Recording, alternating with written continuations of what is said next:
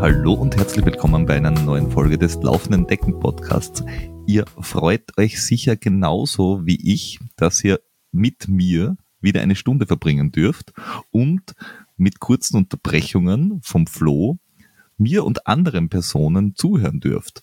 Mit anderen Personen meine ich dieses Mal zwei äh, ganz spezielle Charaktere, die uns in, wie soll ich sagen, die, die tiefe österreichische Seele mitnehmen. Also in das, das, was man in Österreich auch mitnimmt, wenn man sich denkt, na, ist eh schon wurscht, also Kärnten.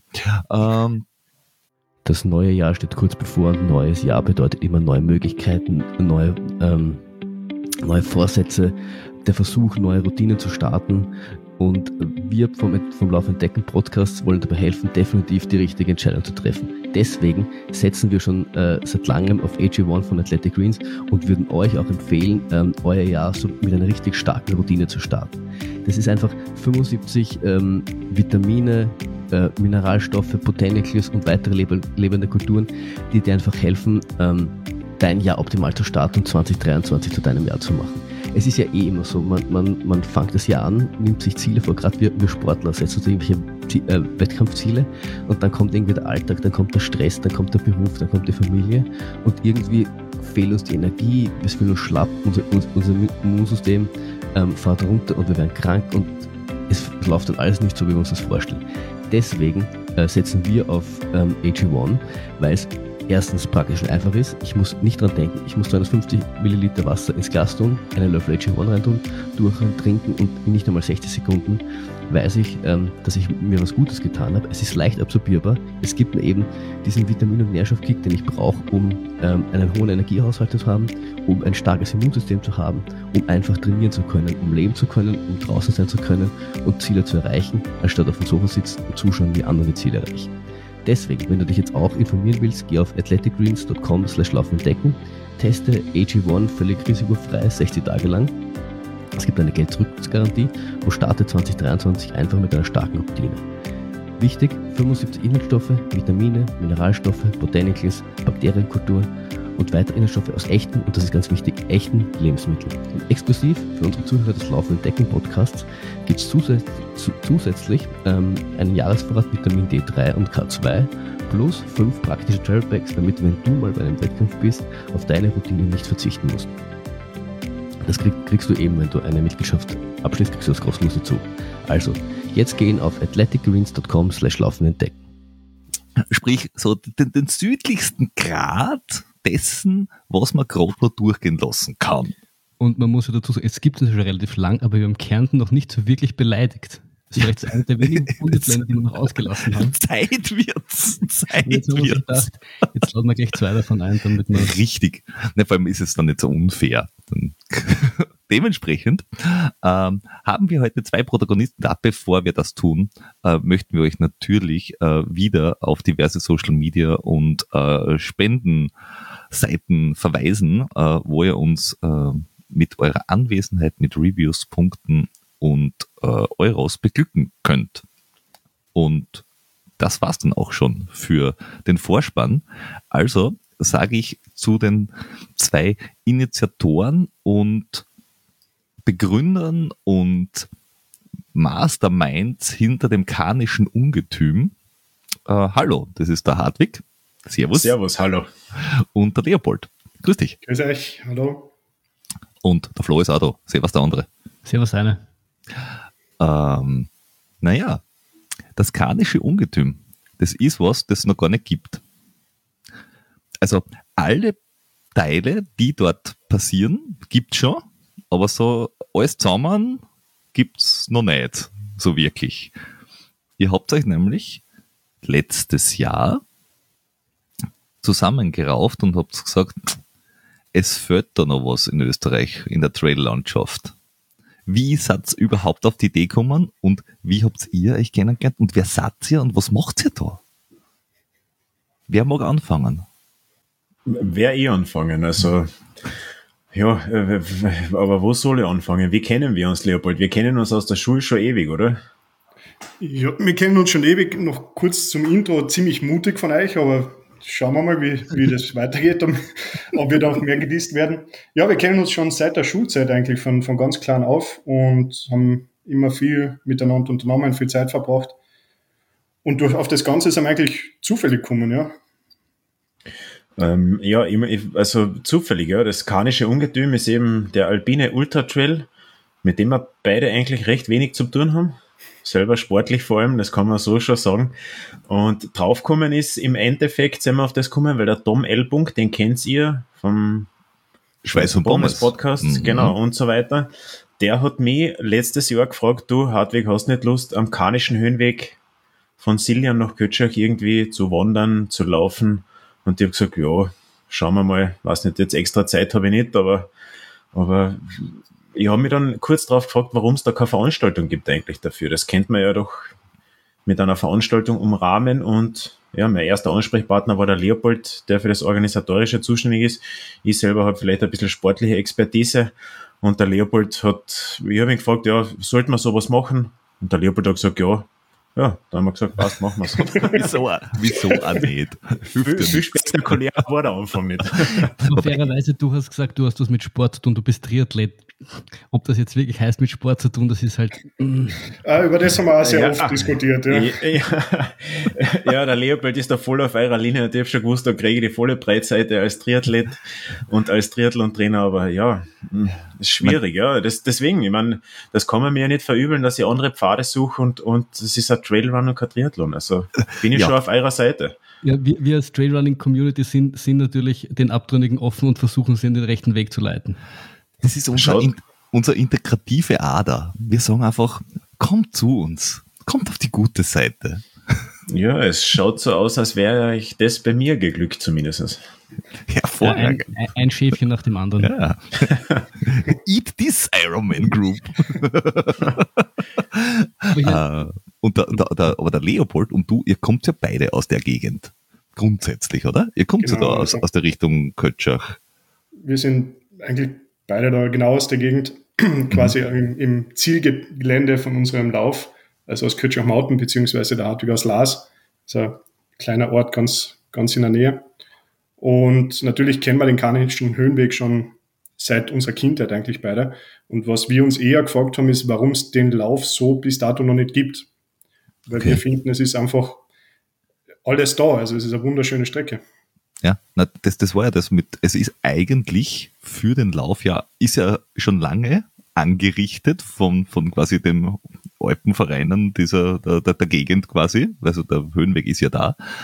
Äh, aber es gibt halt keine Veranstaltung dazu, oder bis jetzt gab es keine Veranstaltung dazu.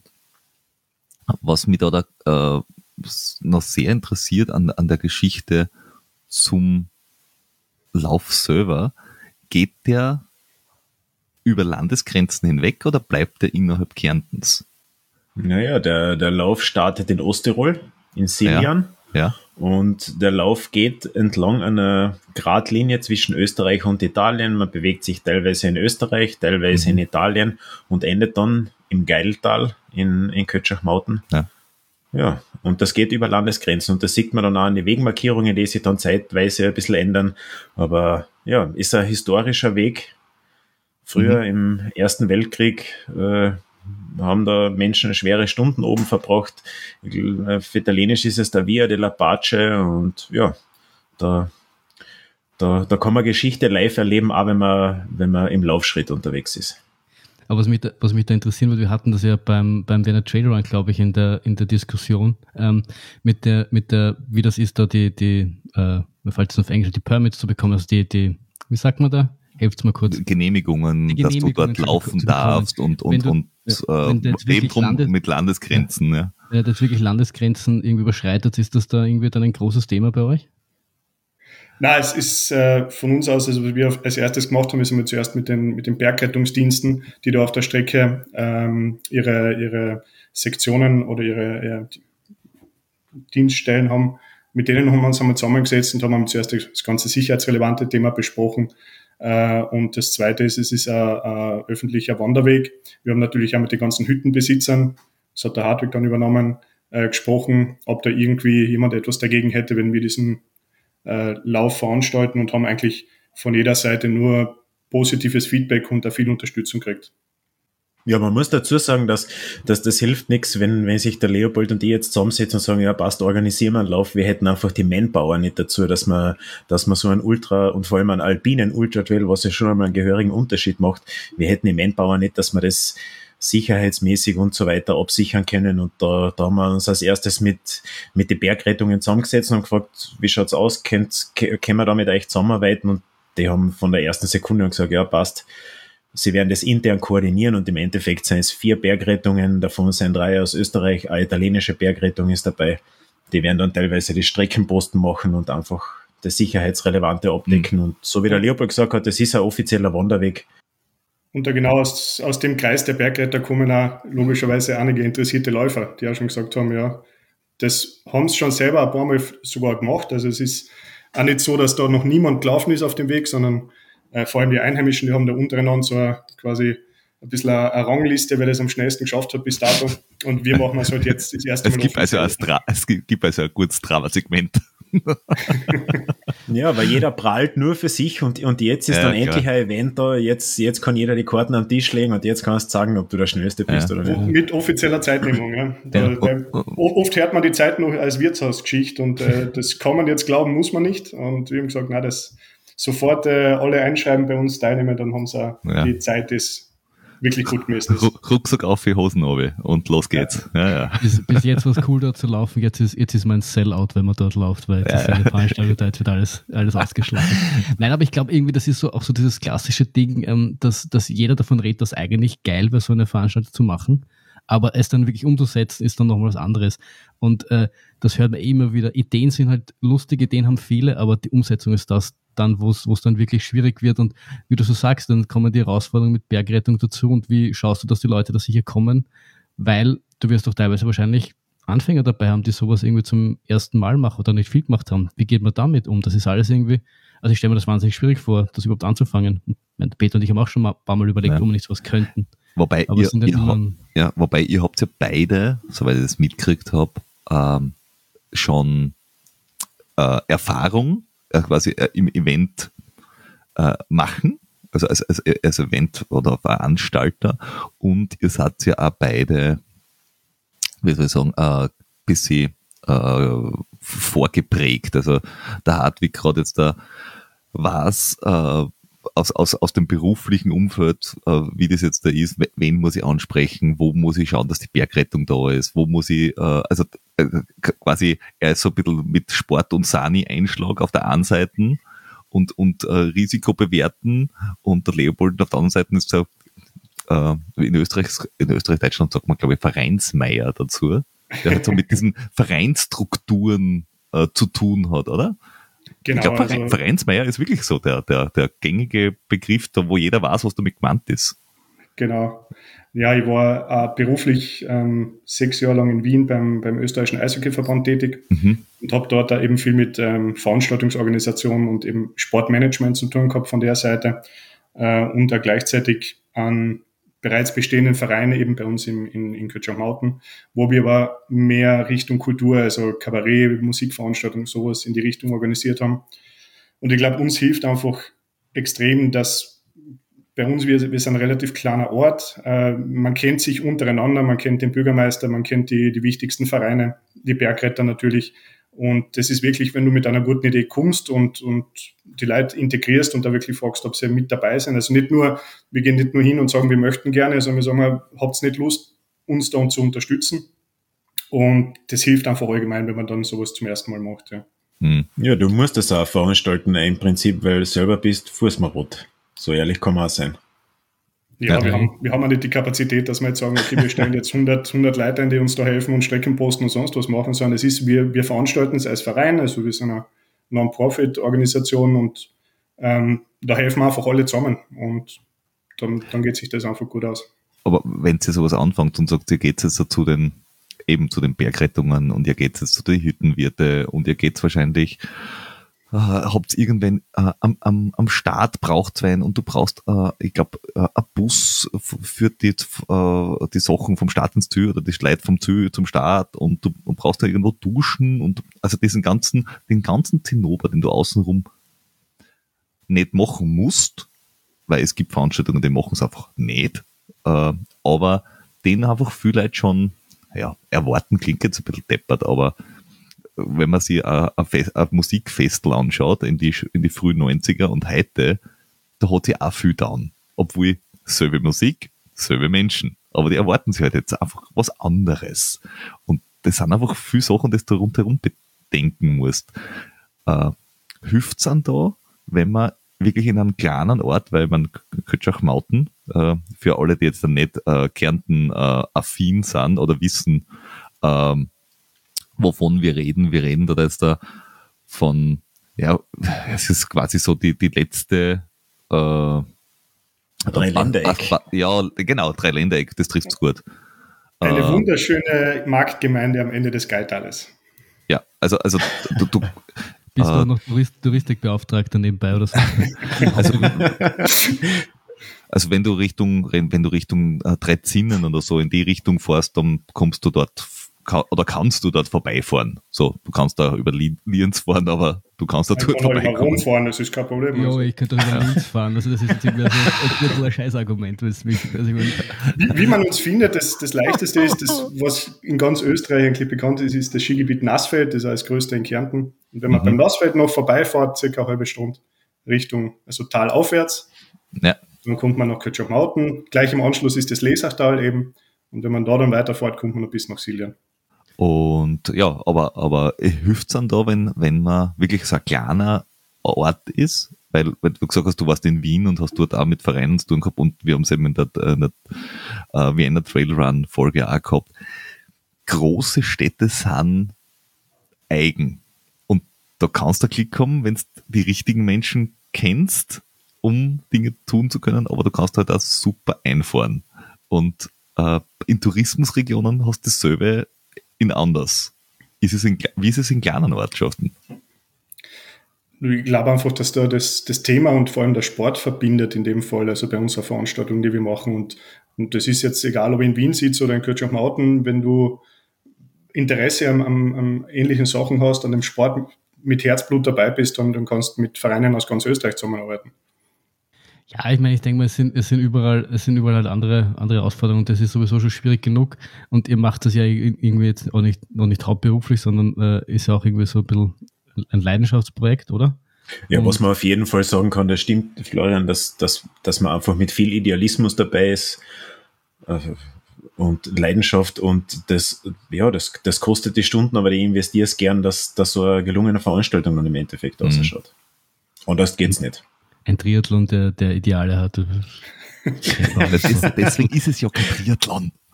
Weil er halt mein, aber, Ideale hat. aber äh, ähm, bei, bei den, bei den äh, dadurch, dass es ein offizieller Wanderweg ist, ähm, macht es das einfacher. Man, du hast natürlich die Hüttenwirte, du hast natürlich die, die äh, Bergrettung und so weiter und so fort, aber oder hast du da dazwischen auch 17, weiß ich nicht, private Grundbesitzer, die du alle einzeln durchackern musst und fragen kannst, hey, dürfen wir dort, weil es ist eine Veranstaltung und keine private Wanderung. Also gibt es da einen Unterschied? Ich habe da ja keine Ahnung. Jetzt ganz blöd gesagt, es, es hat uns noch keiner irgendwie angesprochen auf die Geschichten. Wir sind ja mit den, mit der, natürlich mit der Marktgemeinde und mit dem Bürgermeister in Kontakt und im Endeffekt mhm. ist der Ablauf für uns so, dass wir den, die Anmeldung der Veranstaltungen dort machen, wo wir Start und Ziel haben. Mhm. Und dazwischen ist, ist quasi die, die, die Lauf oder der Laufweg, weil wenn du jetzt, äh, wenn es nicht am Berg wäre, sondern herunten im Tal, machst du ja einen Lauf, der vielleicht über, über die Grenze von, oder in Wien über die Stadtgrenze kurz rausgeht, wieder reingeht, mhm. äh, laufst da über, über Privatwege drüber. Also wir, wir machen dort ja keine permanenten Veränderungen in dem Sinn, also dass wir jetzt da irgendwie was Neues aufstellen oder, oder irgendwelche Bäume weg machen würden, damit wir durchlaufen, sondern äh, es ist sogar eher so, dass wir ganz, ganz viel Augenmerk darauf legen, dass wir da keine Spuren hinterlassen, Also es gibt äh, eigene Strafen, wenn irgendwie auch nur ein Müsli-Regelpapier irgendwo weggeworfen wird. Mhm. Ähm, also wir achten schon sehr drauf, im Sinne vom, vom Alpenverein, vom Naturschutz überhaupt, dass, dass die Veranstaltung eigentlich äh, ja, keine Spuren in dem Sinn hinterlässt, dass man da jetzt dann auch am Weg sieht, okay, da war jetzt eine Großveranstaltung. Ich meine, ist ja, ist ja quasi ähnlich, wenn, wenn im Ultraradl fahren, wenn es da irgendwie quer durch Amerika fahren, da, da müssen sie auch jetzt nicht, vermute ich jetzt einmal, weil die benutzen halt öffentliche, öffentliche Wege, die für alle zugänglich sind, an denen sie nichts verändern. Ähm, ja. Ich, ich, kann mir vorstellen, dass es eine Argumentation ist. Nur um das, um das für mich nochmal äh, runter abzuschließen. Habt ihr da noch ähm, Markierungen oder benutzt ihr dann einfach die, die Markierungen, die quasi der, der Wanderweg vorgibt? Ja, es ist grundsätzlich ist der Karnische Höhenweg von A bis Z natürlich super markiert. Ähm, was aber bei uns natürlich dazu kommt, ist, dass das Start um Mitternacht ist. Das heißt, wir werden reflektierende Wegmarkierungen noch hinzufügen, gerade in die Nachtstunden. Das ist sowieso Pflicht und wir werden auch an neuralgischen Punkten noch Wegmarker setzen, so dass man sich so gut es geht nicht verlaufen kann. Und das werden an wirklich äh, circa fünf neuralgischen Punkten noch Bergretter stehen, dass man sich da nicht verlaufen mhm. kann. Aber wenn man sagt, okay, es ist am Grat entlang großteils, ja, es gibt schon die ein oder andere Abzweigung, wo man sich vielleicht mit 180 Puls nicht ganz sicher ist, muss ich jetzt links, muss ich rechts. Und ja, deswegen gibt's da, gibt's da noch zusätzliche Markierungen, ja, ja auf jeden Fall. Ja, aber ich habe das einmal erlebt auf, auf La Palma beim, beim Transvulkane, das ist ja auch ein, ein Fernwanderweg oder so ein, so ein offizieller Dings. Die haben auch nur an, an vereinzelten Punkten gehabt, weil es erstens, wenn es so offensichtlich war, weil es da nur einen Weg gab, beziehungsweise es einfach so schon beschriftet war, also dass wenn, wenn ich mir das ähnlich vorstelle, dann hat das eigentlich, habe hab ich da nie irgendwie Gefahr gehabt, da falsch abzubiegen. Das hat eigentlich äh, ziemlich gut funktioniert. Na, das soll es ja nicht geben. Also, also ich bin gerade äh, letztes Jahr das noch einmal abgegangen, um mir das einzuprägen auch selber und mir die kritischen Punkte außerzuschreiben für mich selber als sportlichen Leiter. Und ja, es gibt nicht wirklich viele Punkte, wo man sich verlaufen kann, aber wie gesagt, mit 180 Puls ist alles ein bisschen anders. Äh, aber, aber generell, also wenn man jetzt länger als, als eine halbe Stunde im Laufschritt keine Wegmarkierung mehr sieht, ja, dann muss man einfach umdrehen ja. und bis zur letzten Wegmarkierung wieder retour gehen. Wenn du den ultimativen Test haben willst, dann äh, empfehle ich dir, einen Demeter Dick einzuladen, den Triathlon-Tag. Wenn der ankommt in, in, in, mit Vollgas, dann weißt du, dass du dich definitiv äh, nicht verlaufen kannst. Du, du ich glaube, es, es gehen so viele tausende Wanderer pro Sommersaison über den Karnischen Höhenweg, die alle irgendwie ankommen. Ich mache mir da wirklich nein, relativ nein, wenig Sorgen. Der Demeter, der Demeter, Aber ich kenne ihn auch schlecht. Der, der Demeter sprengt, sprengt äh, das, der, die Fähigkeit, nicht dort anzukommen, wo er ankommen soll. Naja, okay, aber wenn du beim Karnischen Höhenweg jetzt vielleicht eine falsche Abzweigung nimmst und ins Lesachtal nach Maria Lugau gehst, ja, ist auch ein netter Ort, ist zwar nicht das Ziel, aber ist auch ganz nett. Kannst, kannst du Bier trinken und aufsteigen und wieder weitermachen. Ja. Gibt's, gibt's da eigentlich viele so Abzweigungen, das, das ist nämlich das, wo, wo ich mir am ehesten beim, beim offiziellen Wanderweg Sorgen machen würde. Jetzt nicht, dass ich den Weg nicht triff und mitten im, im, im Nirvana stehen würde, weil das passiert ja bei so größeren Wanderwegen eher weniger.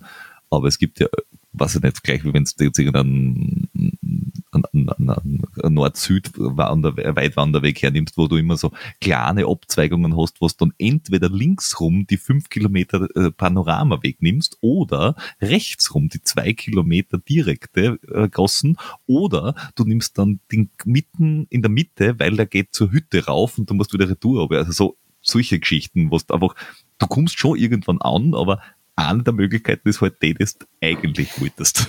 Ja, Hartwig, das erinnert mich an unsere letzte Wanderung gemeinsam. da sind wir auch ein, zweimal vielleicht falsch abgebogen, ja. Ja, aber na, am Karnischen Höhenweg ist es eigentlich schon. Es ist wirklich großteils am Grat entlang. Aber mhm. natürlich, man, man muss äh, als Wanderer, ohne jetzt auf die Veranstaltung zu denken, muss man den Karnischen Höhenweg ja jetzt nicht von Siljan nach Dörlmaglern gehen, sondern man kann ja einzelne Etappen sich rauspicken und dann gibt's natürlich die, die Zu Zugangswege und Abgangswege und die könnte man dann bei der Veranstaltung vielleicht schon erwischen, aber aber hauptsächlich, und äh, da haben sie sich schon ein paar Gedanken gemacht, ist, ist der Hauptweg markiert und nicht die Zugangswege. Mhm. Deswegen mache ich mir da auch wenig Gedanken, dass, dass man da wirklich komplett ins Abseits geht. Und wie gesagt, wenn, dann ist es auch nicht wirklich gefährlich, ins Abseits zu gehen du kommst immer bei irgendeinem wunderschönen Ort raus. Ja. Und was mich jetzt auch noch interessiert, so als, als Veranstaltung, die es bis jetzt noch nicht gegeben hat, wenn ich da jetzt ähm, denke, ich bin, ich, ich bin wer, der da teilnehmen will, mit was für, also ich habe jetzt verstanden, dass äh, wo, wo man startet und wo man, wo man endet und äh, man geht quasi rauf und läuft dann irgendwie so den Kamm entlang, aber wie ist so der, das, das, der technische Untergrund, also der Schwierigkeitsgrad, was kann ich mir da so erwarten bei euch? Ja, also wie gesagt, ich glaube, es ist eh schon kurz angeklungen, wir haben keine Qualifikationsrichtlinien. Und wenn man jetzt davon ausgeht, dass man beim karnischen Ungetüm, naja, man startet in Silien, dann überwindet man 1800 Höhenmeter, dann geht's ganz gemütlich den Kamm entlang für 80 Kilometer und dann steigt man einfach wieder ins Tal ab und ist fertig. Ich glaube, da wird man sich schon das erste Mal dann schneiden, weil es dazwischen schon viele leichte, kleinere Abstiege gibt, größere Abstiege und wieder Anstiege. Ich glaube, wenn man so davon ausgeht, dass okay, am Anfang geht's bergab, am Ende wieder bergab, dann, dann macht man schon den ersten Fehler. Und auch die Höhen, die Höhenluft äh, darf man da nicht unterschätzen. Ich glaube, das korrekte Vokabel dafür ist geschissene Schnapperl. genau. Und da gibt's kleinere Schnapperl und größere Schnapperl. Und vor allem, wenn du mental davon ausgehst, naja, jetzt, jetzt geht's eigentlich eh irgendwie halt geradeaus, dann, mhm. dann, dann tut das in erster Linie schon mal im Kopf weh, bevor es in die Viers ankommt. Ja, aber ich habe mir da schon gedacht, auf das Höhenprofil, was ihr auf der Homepage habt, schauend, ist ja durch, durch die, dass es 80 Kilometer lang ist, ja doch lang gezogen. Es schaut ganz schaut gemütlich halt aus, gell? So aus rauf. Da, ja, da, da, es da wählt halt so, aber. Ja da, verwende mal die Zoom-Funktion und, und dann wirst du erkennen, dass da doch der ein oder andere Höhenmeter dann versteckt ist, weil es geht zwar am Anfang 1700 irgendwas Höhenmeter bergauf, aber im, im Endeffekt sind es doch 5200 und irgendwo müssen die halt schon herkommen. Kurze Distanz, viel Höhenmeter. Ja. Ich habe mich ganz ehrlich gefragt, wo die herkommen, aber du, ich bin nicht bekannt dafür, in Höhenprofile noch reinzusummen. Es ist eine also, Leistung, dass ich es angeschaut habe. Ja, das ist, das, ist, das ist korrekt, aber Flo, nur so als, als, als, als Vergleichswert, damit du ungefähr weißt, wovon was wir da reden. Wenn du dir den Kilometer äh, 33 hernimmst, bis 34, ja. der hat ungefähr 200 Höhenmeter. Das ist die Stalle Leiten vom Biesenberg auf. Hm? Ein Kilometer, 200 Höhenmeter. Das laufst nicht. Nie. Also du kannst da schon laufen, wenn du vier Kilometer später fertig bist, aber bei einem 80er eher nicht so. Ja, und, und das ist nur einer von diesen kleinen Schnapper. Also ich glaube, das ist, das Ganze kann schon ziemlich resch sein. Äh, und ihr seid aber Ende August dran. Ja. Und es ist am Grad. Macht euch das Sorge? Es macht uns in dem Fall relativ wenig Sorge, weil in erster Linie hat den Termin die Bergrettung bestimmt, beziehungsweise in Absprache mit der Berg, mit den Bergrettungen, muss man im Plural reden, die haben uns den Termin quasi vorgegeben. Wir haben dann geschaut, okay, stehen wir irgendeinen anderen Bewerb, der der ähnlich ist im Weg und die Bergrettung hat gesagt, na, die Gewitterneigung und das Wetter dürfte da am stabilsten sein und deswegen haben wir uns für den Termin dann entschieden. Wirklich? Also oh. Ende August, Anfang September sind, glaube ich, eh keine großartigen, großen Events. Ja, ja, also irgendwo in Frankreich gibt es da noch einen, aber ja, das ist so. Hügel herum, das ja, ist flach. Patalapap, da ist das nicht am Grat, das ist alles nur rundherum. Ah, so das ist Weißer Berg oder wie das Zeug heißt. Ja. Ähm. ja, die Expertise haben wir uns eingeholt und deswegen sind wir am 26. August hängen geblieben. Und das, Im Endeffekt das ist, in, in, in, dem Gelände, es kann, es kann da auch dort passieren, dass auf einmal Schnee irgendwo liegt. Ähm, und dann ist es aber eben die Entscheidung von, von uns in, in Abstimmung mit der Bergrettung, ist es, ist es sicher, den Lauf durchzuführen oder nicht. Aber das kann uns mhm. fast das ganze Jahr passieren. Ja, ich finde, ich finde, man muss fairerweise sagen, es, ja, ich meine, Trailrunning boomt und ja, es ist viele, es ist viel zugänglicher, als es vielleicht nochmal war, aber es ist trotzdem noch immer äh, Berg und es ist trotzdem noch immer Bergsport und Bergsport ist per se halt mit Risiko behaftet. Ich finde, mhm. so, so fair muss man sein und ich finde auch mal schon dieses ganze Gejammere dann, wenn, wenn einmal sowas ausfällt oder das gekürzt wird oder halt nicht stattfinden kann, ich finde, als Veranstalter man hat eine Riesenverantwortung. Ich, ich glaube, das sieht man manchmal nicht. Man sieht nur sich selbst, das Training, was man reingeschickt hat, aber nicht die Verantwortung, die man hat, weil äh, Gott bewahre, soll, sollte irgendwem bei eurem Event was passieren. Ich meine, das ist ja, ist ja auch nicht lustig. Das, also Na, und man macht sich die Entscheidung ja nicht leicht. Also wir, wir stecken ja sehr viel Arbeit, Zeit und ja. da in das Ganze eine und wir, wir werden jetzt nicht leichtfertig irgendeine Absage aussprechen, aber im Mittelpunkt muss einfach die Sicherheit stehen, äh, weil wir sind im alpinen Gelände unterwegs und deswegen gibt es da keine Kompromisse in dem Sinn. Ja. Ihr, ihr habt, soweit ich das gesehen habe, und ich persönlich finde das ja gut, weil das das Ganze auch ein bisschen mh, mm, einzigartig macht ich weiß nicht, ob einzigartig das richtige Vokabel ist, aber ich verwende es auch mal. Das ist immer richtig bei uns.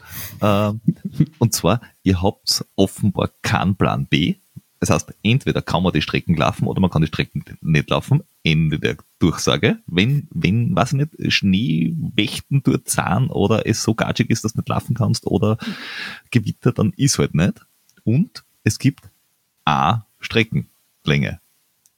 Ein Start, ein Ziel, fertig. Es gibt nicht 10, 20, 40, 80, 250, man wahrscheinlich, ja, das kannst du wahrscheinlich machen. Also du kannst wahrscheinlich Mitternacht starten, nochmal ins Ziel laufen, umdrehen, wieder Retour. Und Wenn einer weiterrennen will, kann das gerne machen, ja, aber wir haben auch keine Staffel. Das haben wir auch oft gefragt worden schon, ja. Ja, Stimmt, genau, das ist ja. es. Na, wir haben, wir haben wirklich so gesehen haben wir keinen Plan B. Also wir werden das rechtzeitig entscheiden, ob das Rennen durchführbar ist oder nicht. Wir werden das weder leichtfertig absagen, noch werden wir irgendeine Risiken eingehen dabei. Ähm, und na, es gibt, wenn, wenn wir wirklich in die Situation kommen, dass wir das absagen müssen aufgrund von irgendwelchen wettertechnischen Situationen, dann wird es einfach abgesagt. Es ist uns als Veranstalter gerade im ersten Jahr, wo wir eh so viel Zeit in das investieren, rein logistisch nicht möglich, dass man, dass man verkürzte Strecken anbieten, zwei Tage davor und so. Das ist, das ist einfach überhaupt keine Option. Und so wie der Leopold das schon kurz erwähnt hat, wir sind ja öfter schon angesprochen worden, gibt es denn nicht die Möglichkeit einer, einer Staffel, weil allein schaffe ich es nicht, die 80 Kilometer zu laufen. Na, das geht auch nicht, weil, weil es auch logistisch nicht möglich ist, weil auch wenn ich jetzt zum Beispiel eine von den Versorgungshütten und Labestationen ist die Obstanzer Seehütte, Mhm. Der Staffelpunkt müsste schon in der Früh irgendwann einmal drei, vier Stunden wandern, dass er überhaupt einmal da raufkommt, weil da gibt's keine Zufahrtswege bei den Hütten. Also das ist nicht so, dass man da mit dem Auto hinfährt und dann ein Staffelholz in die Hand kriegt und dann weiterläuft. Das geht sich einfach nicht aus. Was ich mich da im, im Gegenzug aber frage, also das verstehe ich grundsätzlich und ich meine, ich mache das ja auch zum, zum ersten Jahr und kann, kann ja sein, man weiß nicht, was die Zukunft bringt. Vielleicht gibt es noch irgendwann, wenn die Kapazität da ist. Aber was ist mit dem umgekehrten Fall? Was ist, ich, ich starte jetzt und ähm, ich muss dann an der Hütte aufhören. Wie, wie komme ich dann? Muss ich dann auch drei Stunden runtergehen? Äh, das, wir haben das Glück, dass wir, dass wir mit dem Leopold äh, jemanden haben, der sich da von der Infrastruktur recht gut macht und bei den meisten Hütten kann man aufhören. Es gibt die Cut-Off-Zeiten, eh so wie es bei, wie es bei jedem Event ist. Und äh, wir werden als Veranstalter dafür sorgen, dass du sicher von der Hütte runterkommst, ja. Oder von die, vor allem von den Cut-Off-Zeiten und auch von jeder Hütte, nachdem wir mit denen in Kooperation zusammenarbeiten, zum Glück. Und du kannst da dann sicher äh, auf der Hütte deine Verschnaufpause nehmen, bis du so fähig bist, dass du wieder irgendwo äh, in die Nähe von Zivilisation kommst. Also das sollte kein Problem sein. Teilweise können wir auch zufahren zu den Hütten, aber es ist ein Unterschied, ob ich jetzt einmal zufahre, um jetzt äh, was raufzubringen oder wen runterzubringen, oder wenn ich jetzt gleich damit plane, okay, da müssen jetzt 40 äh, oder 50 Läufer auf einmal rauf. Also das, das wollen wir in dem Fall auch gar nicht. Ja, das, ja, das, haben, ja, das ist ja. schon klar. Ich, hab, ich, hab, ich, ich weiß nicht, mit wem ich da, mit wem ich da geredet habe. Beim, beim G-Gut hatten sie mal, haben sie auch das Problem, bei, einer, bei irgendeiner Hütte, bei der Franz-Josef-Hütte, glaube ich, da musst du, wenn du dann ähm, bei der ganz späten Cut-Off bist, oder in irgendeinem Jahr war das, musstest du dann übernachten, weil, weil irgendwie nichts mehr runterfahrt oder so. Hm. Also das, das, mein, das, das finde ich auch, da bist du halt im alpinen Gelände und du musst halt äh, dich zu jeder Zeit so einschätzen können, dass du halt auch weißt, dass du von dort, wo du aufhörst, halt auch irgendwie wieder wegkommen musst. Dass es halt nicht so einfach ist wie am Stadtmarathon, wo du in die U1 oder was auch immer, wenn du zum Übelst einsteigst und einfach heimfahren kannst. Außer du bist der Andi Wolter und hast die Masken vergessen, weil dann musst du den Marathon fertig laufen. Weil da nämlich ja. deine Verpflegung und dein Quant im Ziel ist. Und zack, bist schnellster Österreicher gewesen. das heißt, als Veranstalter, wenn du den Wolter Andi am, am Start hast, schaust immer, dass du irgendwie die Masken wegnimmst. genau. Was also, also das ist Wenn es keine Maskenpflicht mehr gibt fair. Die, die nicht mehr gibt. Aber ich finde das sehr, das ist auch, glaube ich, was, was, was gar nicht so häufig ist. Uh, ich weiß nicht, ob es einzigartig ist, aber es ist definitiv selten bei einem, bei einem Ultra, dass du einen Aufstieg hast, nur am Grat entlang laufst und nicht irgendwo dazwischen ein Abstieg, irgendein Radlweg, irgendein, weiß ich nicht, irgendeine unnötige Ortschaft, keine Ahnung. Also irgendwas bauen die Leute ja gerne ein. Natürlich, weil es logistisch für die Verpflegungsstation einfacher ist, weil äh, es oftmals irgendwie Wanderwege, ja, die, die Tagesetappen nachher halt in irgendwelchen Ortschaften ändern, äh, enden oder weil der, weil der Trail halt rund um den Berg geht und nicht oben drüber. Und das finde ich halt schon ziemlich geil, dass du einfach sagst, okay, es gibt zwar vom Startpunkt zum Zielpunkt, äh, gibt es zwar, äh, ich glaube, Bundesstraßen, also neben dem Berg, und du laufst aber immer genau oben am Berg. Und das finde ich schon ziemlich geil.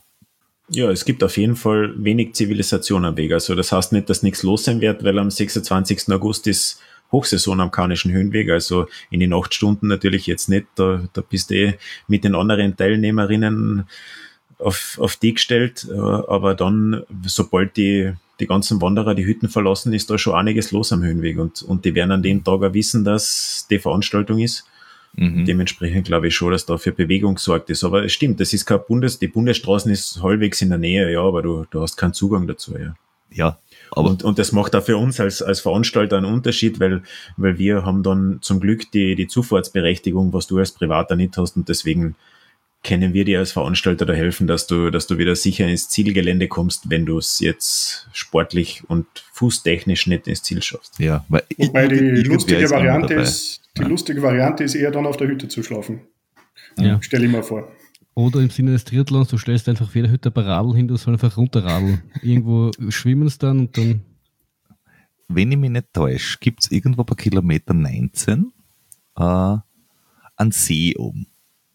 Das ist dann die Variante für die Triathleten, die noch äh, im Bergsee nutzen können ja, und einmal eine Runde durchpaddeln oder Ja, ja, aber das, das wäre mal was. Ein, ein, ein, ein Trailrun und ein Triathlon quasi als eigene Veranstaltung, dass du im Trailrun selbst einen Triathlon machen kannst und mit an einer Sonderwertung teilnehmen kannst. Ah, einen Trailathlon. Trailathlon. Also ich glaube, für jeden, für jeden Teilnehmer, der, der durch den Volayersee durchschwimmt, dem stellen wir auch gratis Bier im Ziel dann. Oh ja. Es gibt übrigens, wirklich eine äh, Herausforderung. Das muss ich kurz korrigieren. Also der Kilometer 19, das ist, die, das ist der Obstanzer See. Mhm. Wenn du da durchschwimmst, dann schon Respekt und du darfst dann auch noch gern durch den eiskalten Volayersee durchschwimmen. Also du hast mehrere Möglichkeiten und es gibt dann noch zwei, drei kleinere Seen, die du am Weg ja. sehen wirst. Da kannst bitte gern überall durchschwimmen und, und wenn es mal als Veranstalter möglich ist, vielleicht bitte eine Reihe die zwei, drei Plätze vor, nur für die Leistung, dass du da durchschwimmst. aber, aber, aber, ganz blöde, weil, weil du laufst ja da an den Seen offenbar entlang. Ja. Ähm, ist das, ist das Wasser dort trinkbar? Also so, einfach. Einmal sicher. Nein, aber so, so für vor, vor, ist, wenn du, wenn du nein, nein, aber, aber du hast, wenn ich es richtig gehabt, hast du auf diesen 80 Kilometern fünf Verpflegungsstationen. Das heißt, alle 15 Kilometer oder was auch immer. Ja. 15 äh, bis 20 Kilometer. Jetzt da kann dann natürlich im August passieren, dass es an dem Wochenende 34 Grad hat. Dann sind 15 Kilometer mit dem Liter, den du mit hast, wenn du nicht besonders schlau bist, die Schlauen werden eine halbe mit haben, aber es sind immer ein paar nicht Schlaue dabei, die haben einen Liter mit. Äh, und die denken sie dann nach acht Kilometer, huiuiui, da ist aber leer in den Flaschen. Das ist jetzt blöd. Und dann, da war ja ein See. Ist das eine gute Idee oder ist das eine blöde Idee? Also bevor du nichts trinkst, ist es definitiv zu empfehlen, dass du aus dem mhm. Obstanzersee oder Volayersee trinkst. Ich glaube, die Trinkqualität ist da sehr, sehr gut, ja. Umbringen werdest du sicher nicht, ne? Ja, nein, es, es, gibt, es gibt ja in verschiedenen Ländern gibt ja eben die, die, die Geschichten, dass du sagst, also wenn es ein Gewässer ist und du keinen Filter mit hast, tu es einfach nicht. Und in anderen, also bei uns in den Bergseen, soweit ich das zumindest in, in, in Erinnerung habe, ist es normalerweise kein großes Über Problem. Überhaupt nicht. Da gerade der Volayersee und auch der Obstanzersee, das sind so klare Bergseen, da würde ich mir jetzt als Wanderer nicht Gedanken machen, ob ich das trinken kann oder nicht. Mm, also mm. auch die ganzen, es ist ja nicht so, dass, dass da jetzt nirgendwo irgendwo ein kleines Bächlein entgegenrinnt. Das ja. passiert da am Karnischen Höhenweg auch, weil du ja nicht durchgehend am Grat bist und in die Passagen, wo du vielleicht äh, ein Stück unterhalb vom Grad bist, triffst du schon den einen oder anderen Gebirgsbach und da, da würde ja. ich einfach außer trinken, ganz normal. Also Vielleicht jetzt war ja ich da schon Wanderer, die ein bisschen Wasser abgeben. Und außerdem, Peter, muss ja. ich dich korrigieren, die, die Seite des Kranischen Ungetüms schreibt, schreibt 1,5 Liter äh, äh, Pflichtausrüstung. vor. Ja, no, also was ja nicht heißt, dass er immer 1,5 Liter bei sich hat. Aber der Peter hat gemeint, was, wenn man schlau ist, nimmt man 1,5 mit und wenn man nicht schlau ist, nimmt man 1 Liter mit. Was ja nicht geht, weil man sonst gegen die, äh, gegen die Pflichtausrüstung verstößt.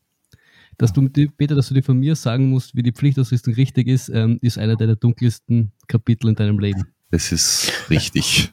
Das ist echt wahr. Also da muss ich sagen, Puh. Aber apropos Pflichtausrüstung, gut, dass du es ansprichst. Ich meine, die Liter Flüssigkeiten, das heißt, du musst das am Start mitnehmen. Das sind jetzt da umgerechnet drei Softflasks oder ein, ein, ein Trinkblasen, das du mit hast oder, weiß nicht, für einen Tom wahrscheinlich drei von seinen äh, von seinen Radlflaschen, die er sich, weiß ich nicht, mit Gaffertape um den Bauch bindet. Äh, also irgendwas in die Richtung. Äh, du musst es aber beim Start mit haben, weil nachher, du brauchst du nur die drei Flaschen. Ob es voll sind oder nicht, ist ja äh, dein Problem im Endeffekt. Also du musst zumindest immer die Gefäße mithaben, dass du 1,5 Liter Flüssigkeit transportieren kannst. Also das genau. ist eine Pflichtausrüstung und die Pflichtausrüstung ja. wird auch im Laufe des Rennens vor, gerade bei den Checkpoints äh, kontrolliert, dass du nicht einfach dir, dir alles entledigst und alles wegschmeißt und dann, ja, jetzt sind es eh nochmal 30 Kilometer zum Ziel, jetzt gehe ich oberkörperfrei bis ja. nach Kötschachmauten, das geht sich nicht aus. Dann ja. wärst von uns auch höflich aus dem Rennen gebeten. Aber wenn ich, wenn ich äh, oben ohne quasi dann durch den See schwimme, dann werde ich wieder vorgereiht, oder? Das kommt auf die Performance drauf an. Also, ich Nur mit Delfin. Und dann, und dann bezweifle ich es wieder. Ja, Delfin gibt extra Punkte. Also so viel kann ich versprechen, wer, wer die Seequerung mit Delfin-Stil durchquert, da, da lasse ich mir was einfallen. Ich glaube, der Flo gewinnt nur die Iron Duck-Wertung in dem Fall. Ja, selbst das ist, äh, ähm, ist und für, für alle, die sich die, die, die Pflichtausrüstung durchschauen, sie ist, ich würde jetzt einmal sagen, üblich. Äh, sie ist eine Mindestausrüstung und nicht eine, eine Maximalausrüstung. Ähm, es gibt allerdings zwei, drei Sachen, die ich äh, nicht verstehe, die jetzt selber nachgoogeln müssen. Deswegen frage ich es einfach einmal direkt. Was ist eine Israeli-Bandage? Ist das etwas, das man kennen sollte, oder ist es einfach irgendeine Bandage, womit die einen Israeli einwickeln kann? Na, also äh, gerade auch da haben wir mit, äh, wir scheuen uns ja nicht Expertise äh, Expertise von außen anzunehmen und wir haben uns damit äh, erfahrene Bergretter zusammengesetzt und die haben gesagt, passt, mhm. okay, aus in dem offiziellen Bergretter Erste-Hilfe-Set ist ein Israeli-Bandage drin und das ist eben ein Bandage, mit dem man blutende Wunden zudecken kann und das ist im Prinzip äh, ja sowas wie Becherhaft und da kann man Druckverbände ah. mit dem machen. Also ein BH-Haft wird funktionieren. Genau so ist also es. Also das, ja. war, das war halt sowas. Okay, also das ist genau. halt, wie nennt man es, selbst, selbst, selbsthaftende Bandage? Genau, das ist eine selbsthaftende Bandage, die, die im ja. Nachhinein, wenn man es einmal umwickelt, noch, noch äh, im Nachhinein Zug entwickelt und, mhm. und blutende Wunden stillen sollte. Und, und Steri-Strips ist was? Ja, Schön, nachdem der Krankenpfleger ist, da brauche ich nicht viel antworten. ja, Steristrips sein, also nachdem ich nicht davon ausgehe, dass du Faden und Nadel dabei hast, wenn du klaffende Wunden hast, größere, die man vielleicht akut versorgen sollte, ist es ganz Dacker? hilfreich. ja, es wird, generell wird es gehen, aber ich sprich dir die Expertise ab, dass du einen Dacker bei einer Fleischwunde so ansetzen kannst, dass das funktioniert. Deswegen nimmst du eine Steristrips lieber mit und da kannst okay. du sehen, im Prinzip wie, es ist ein dünnes Pflaster, mit dem du klaffende offene Wunden zumachen mhm. kannst und ja. Okay. Und gut, Rettungsdecken, das ist die, die, die, die uh, Aludecken, die man halt mit hat. Ja, die klar. kannst du, wenn du mit dem Auto anreist, nach Kötschamauten dann einfach aus dem Erste-Hilfe-Koffer mitnehmen. Das genau. ist die, die so schön funkelt. Ja. uh, da, da, kannst du uns jetzt als, als Profi sicher auch sagen, warum die zwei Seiten hat und welche Seiten ich wann nach außen tue.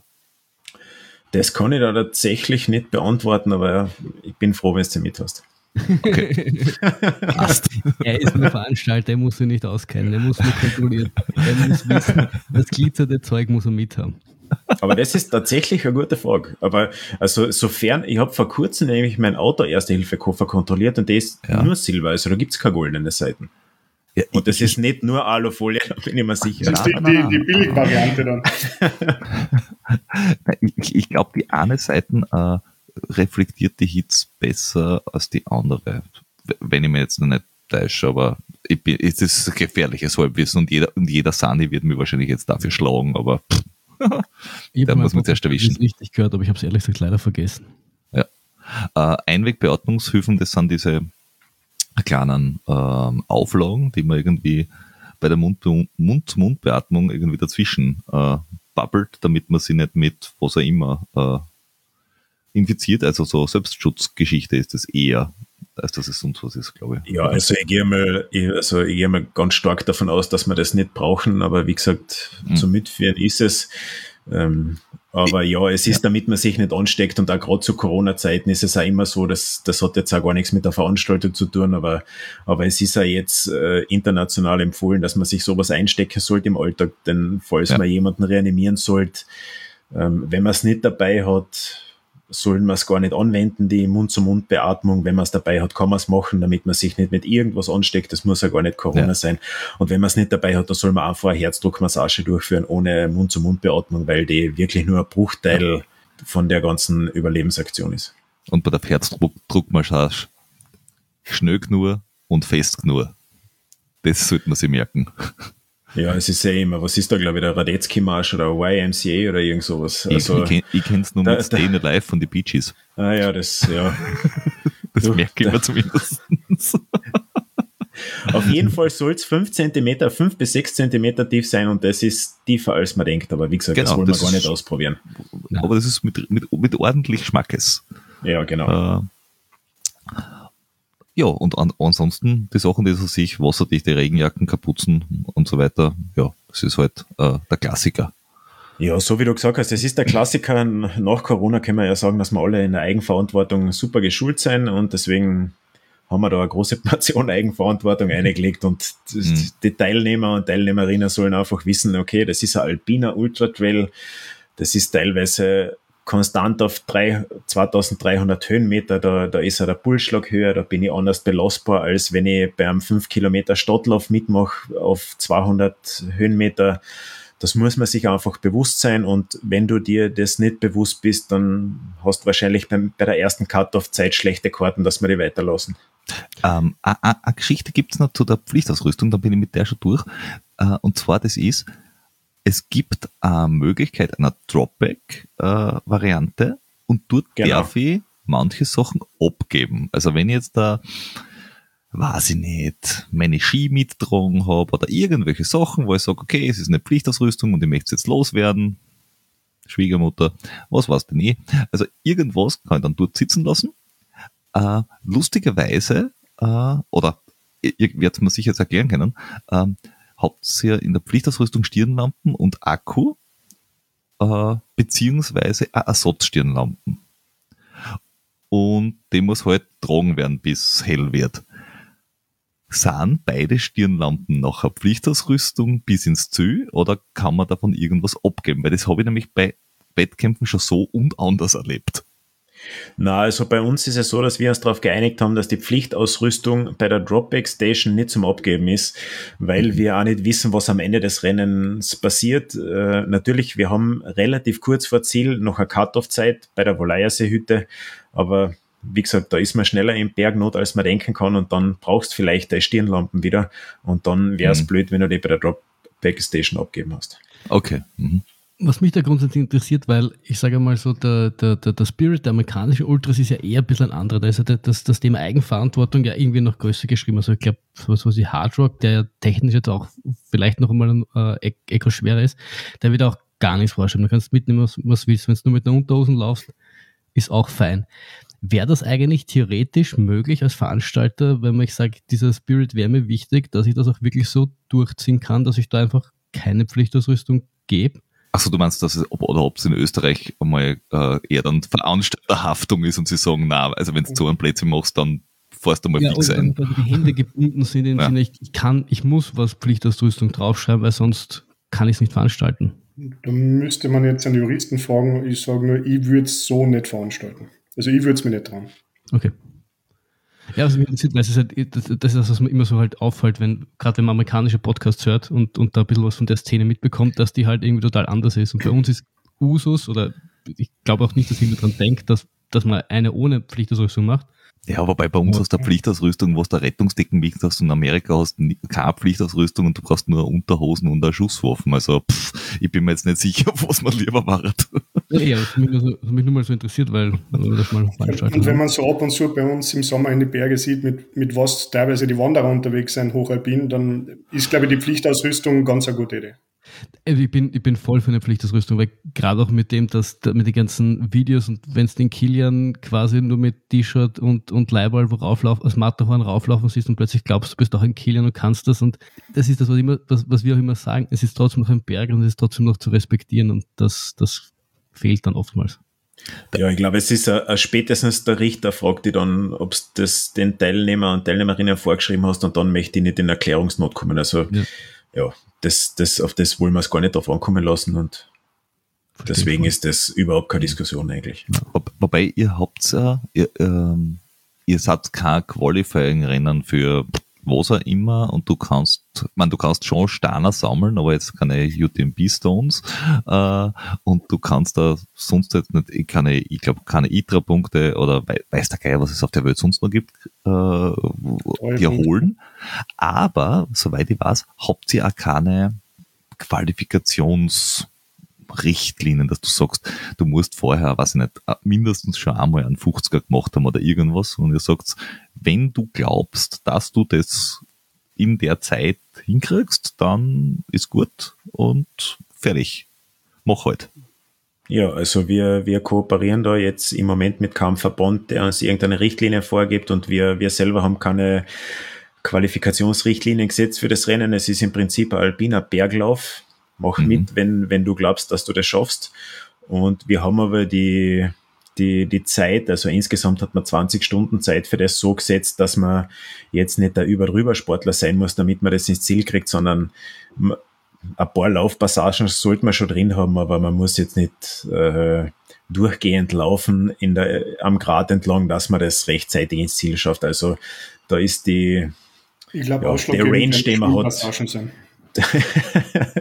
Wie, wie, hab, wie habt wie habt ihr es denn gerechnet? Also habt ihr die Cut-off-Zeiten auf Gehgeschwindigkeit gerechnet oder auf schnellste Geschwindigkeit plus X? Weil ich habe jetzt da geschaut, bis zur ersten Cut-off, also bei der Borzehütte um sieben mhm. in der mhm. Früh, das ja. sind nochmal 30 Kilometer mit 2000 Höhenmeter.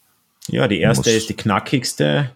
Die erste, die erste ist die knackigste Cut-off-Zeit, die man mal erreichen muss und mhm. danach ja, ist man eh nicht mehr so frisch, wo es dann vielleicht gar nicht mehr so leicht geht. Aber wir haben gesagt, okay, passt, die erste muss die knackigste sein, damit wir da schon aussortieren, aussortieren können, wenn wir es müssen. Mhm. Und ich bin das selber abgegangen und habe das dann für, für ja, human empfunden, dass man die Cut-Off-Zeiten so legt. Und mhm. wir haben das natürlich mit, mit so Base-Rechner ausgerechnet, wie wie das insgesamt ausschauen ja, sollte. Ja, und ja, deswegen kann man sicher zum Schluss vom letzten Cut-Off von dem Volaja-See ins Ziel zum Waldbad Mountain kann man sich eigentlich relativ gut Zeit nehmen, aber wie gesagt, da ist man halt auch nicht mehr so frisch wie auf die ersten 30 Kilometer. Ja, ja ist klar. Aber was ich, was ich mir vorhin noch zu, den, zu den Verbänden habt, äh, fragen wollte, habt ihr dann eigentlich grundsätzlich überlegt, ähm, das Thema Verband, weil es ist ja in, in, in der Szene schon, schon ein Thema und für viele ja auch ein, ein, ein durchaus ein entscheidender Faktor, wo teilzunehmen, weil es dann halt äh, außer die Steine, die man am Weg findet, doch irgendwie Steine bringt. Und ihr habt euch dann bewusst dagegen entschieden, oder wie? Für die Qualifikationsrichtlinien? Ja, generell halt, weil du gesagt hast, ihr, habt jetzt, ihr arbeitet mit keinen Verbänden zusammen. Ich wollte jetzt nur, mich hat jetzt nur gut interessiert, ob das jetzt irgendwie eine bewussterweise irgendwie mühsam, aufwendig oder halt sich nicht auszahlt für euch jetzt oder ob ihr alle Verbände einfach nicht mögt. Na, also, also wir haben einfach im, im Fokus eine, eine Berglaufveranstaltung gehabt. Wenn ein Verband zu uns, äh, uns entgegenkommt und sagt, hey, wir, wir haben den und den Vorteil, wir können uns da bei euch einbringen, gern, aber im Endeffekt wollen wir, wollen wir es äh, bei dem lassen, was es ist, und das ist ein Berglauf. Also ich sehe jetzt, hm. muss ich ehrlich sagen, den Vorteil nicht, wenn ich da drei, vier Qualifikationsrichtlinien habe für, für einen Ultra Trail. Es soll jeder starten, der, der glaubt, der kann das machen. Also ich sehe jetzt den, den Nachteil nicht, den ja. wir dadurch hätten. Ja, ihr wartet einfach, bis es so groß ist, dass der UTMB zu euch kommt und euch bittet und anbettelt, dass ihr endlich bitte Das ist der Plan. Ich, ich, muss ehrlich sagen, da tue ich mir als Triathlet mit Ironman, mit der Firma und so weiter, tue ich mir sehr, sehr schwer. Deswegen ja, kann ich mir nicht vorstellen, dass wir in Zukunft Teil vom UTMB sein, aber ja. Das heißt, selbst wenn die Solettes kommen würden und äh, dich bitten würden, würdest du trotzdem aus Prinzip Nein sagen. Ui, bei Ironman selber, also kann ich mich nur persönlich reden, als aktiver Sportler habe ich, ja, da tue ich mir sehr schwer mit der Firma, ja. Ja, das wäre noch der QTMB. Äh. Nein, ich glaube, dass wir einfach von Anfang an gesagt haben, wir, wir machen unsere Veranstaltung, wir, bei uns ist der Sportler im Zentrum, wir wollen, dass das ein, ein super schönes Erlebnis für alle ist. Nicht nur mhm. für die Teilnehmer, sondern auch für die, für die Ganze drumherum, für die Leute, die kommen in den Zielbereich, Startbereich. Und da habe ich persönlich jetzt gar nicht viel Gedanken darüber, darüber gehabt, ob wir jetzt Teil von irgendwas Größeren sein sollen oder nicht. Ja. Ist auch ein fairer Punkt, weil der Peter hat auch schon gesagt, dass irgendwie die, die Erwartungen steigen und jeder sich irgendwie was Großartiges erwartet und ähm, so wieder ein bisschen den Fokus auf das Ursprüngliche zu legen, ist ja auch äh, äh, äh lustigerweise ist auch schon wieder irgendwie ein frischer Wind, weil es weil so zu viel Show und, und so, so lustig das alles manchmal ist, aber so ein bisschen äh, zurück zu den Wurzeln ist dann auch irgendwie. Es gibt, einen guten, es gibt einen guten Grund für die Grenzstaffelläufe und, äh, und Ötscher Bergmarathons dieser Welt, die einfach sagen, hört zu, da ist eine Strecken, äh, wir haben die lokalen äh, Leute äh, organisiert und es ist völlig wurscht, ob es da irgendwelche lustigen, großen internationalen äh, Trail bla gibt. Ich, ja, wir werden nicht 4000 Starter am Weg haben, aber ich glaube, das ist auch bei euch nicht, der, nicht das Ziel, sondern ich würde eigentlich einfach nur einen geilen Tag machen. Du, das ist das, also wenn ich am ja, dann 26. August als sportlicher Leiter im Ziel bin und jeder hat einen schönen Tag verbracht, wobei vielleicht erkennt das nicht jeder dann am Tag selber, sondern vielleicht ein paar Tage später, wo er zurückdenkt äh, und sich denkt, okay, trotz Anstrengung war das eine, eine super Veranstaltung, dann, dann bin ich zufrieden. Und ich glaube, um als Sportler oder Sportlerin was zu erleben, muss ich jetzt nicht zwingend bei einem UTMB Qualifier-Rennen mitmachen, wo alles von irgendeiner Firma organisiert ist. Ich glaube, dass dass wenn wir da Leidenschaft und Herzblut einstecken und das mit viel Leidenschaft organisieren, dann, dann hast du als Teilnehmer und Teilnehmerin genau das, was du haben willst, glaube ich. Wobei, wenn, wenn, noch einen letzten Cut. Ist ja, ist ja, muss ich kurz unterbrechen, ist ja nicht so, dass wir keine Uhr. sanitären Anlagen im Ziel hätten oder so weiter. Ja. Also, das also wenn, wenn nach Zielschluss du als sportlicher Leiter im Ziel bist und ihr als Partner das äh, Longium die Biermanufaktur habt und irgendjemand. Uiuiui. Ich habe mir gedacht, wir werden nichts rausschneiden müssen, aber den Namen. Also, dann hast du was falsch gemacht, weil dann hast du offenbar zu wenig Bier besorgt. Zu wenig also, Bier kann da in Mauten niemals passieren. Na dann, dann gibt es keinen Grund, warum man nicht glücklich und zufrieden im Bier, äh, im Bier ist, im Ziel ist. also, also das, ich glaube, ich glaube, einfach nur diese Partnerschaft bringt schon mal die Hälfte der Startner vom Halb, von der Halbzeit ins Ziel, weil sie sich denken, kaltes Bier, meine Freunde. Ja, das ist ja nicht ganz uneigennützig, das Lontium. Ja. Genau, das, das muss ich kurz berichtigen. Es ist Lontium, nicht Lontium, es ist Lont, die Lontium Brauerei. Ja. Und das ist nicht ganz uneigennütziger Partner von uns, weil wir trinken es auch extrem gern. Und äh, es ist quasi mein, meine Nachbarschaft, von da wo ich wohne, ist, ist die Privatbrauerei Lontium. Und die sind, ja, uns geht das Bier sicher nicht aus. Das heißt, ich höre raus, dass der Peter diese Veranstaltung zu einer Saufveranstaltung äh, ähm, reduziert und dass ihr das nur macht, damit ein gratis Bier kommt. der ganze Aufwand ist nur, ist nur ein riesen Scam, damit ihr eine Kooperation mit eurer Lieblingsbrauerei eingeht. Aber dann ist es ein richtig geiler Start. Niki, oder? Das heißt, das heißt wenn, wenn, man dann am 26. August dort ist, wird eigentlich keiner laufen, weil das ja alles nur quasi eine Riesenshow war. Und ihr werdet im Ziel sitzen und einfach nur ganz, ganz viel Bier trinken. Ja, man hat eine super Geschichte, ja. um von der Frau wegzukommen und zu sagen, ich muss laufen gehen und dann gibt es das Lontium vor Ort. Ja, deswegen heißt das Ding ja auch Lontium. weil, weil, du ganz alleine es trinken kannst. So. Ja, ich kann den Namen noch falscher aussprechen, als ihr denkt. Wobei, wobei so lustig das alles klingt, es ist, es hat ja doch, doch einen ernsten Hintergrund. Es ist einfach so, dass man, dass man doch regionale Betriebe, gerade das Lontiumbräu und so weiter mit einbindet. Ihr habt das in einer von den vorigen Folgen eh perfekt beschrieben, dass man das Trailrunning, das ist schon zum Teil schwierig, dass halt auch gerade bei uns im alpinen Gelände stattfindet. Da ist man stundenlang irgendwo unterwegs und das ist dann für, für die teilnehmenden Ortschaften schwer greifbar.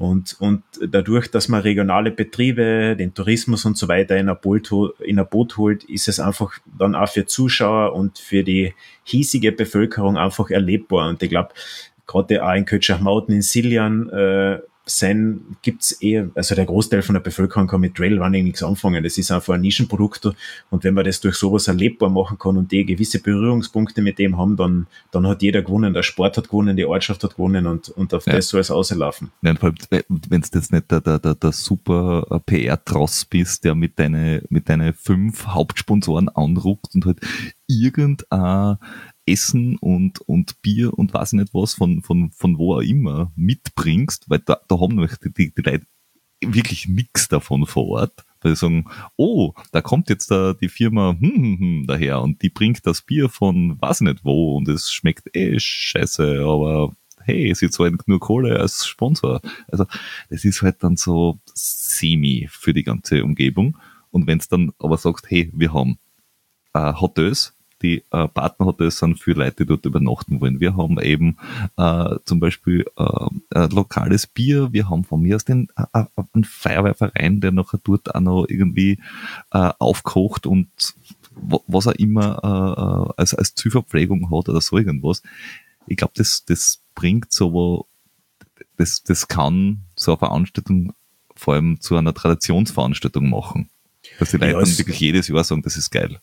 Es soll das Ganze aufwerten, so wie du gesagt hast, die Feuerwehr. Bei uns ist der Trachtenverein, der, der dabei ist und so weiter. Und einfach regionale Vereine eingebunden werden, ja, das ist, wenn, da bringt's mir nichts, wenn ich irgendeinen externen Bierfabrikant herstelle und sonst irgendwer, der Essen ausschenkt und Trinken ausschenkt, das bringt mir nichts. Also das, das, das nimmt die Bevölkerung noch nicht an und, und die möchte, wenn, wenn du als Sportler ins Ziel kommst, möchte da irgendwas bieten. Wenn du, wenn du schon 80 Kilometer, 5200 Höhenmeter hinter dir hast, dann, dann soll jeder gebührend gefeiert werden und nicht einfach lieblos über irgendein Zielmatte drüber laufen und ja, okay, passt, das war's und kannst schon wieder heimgehen.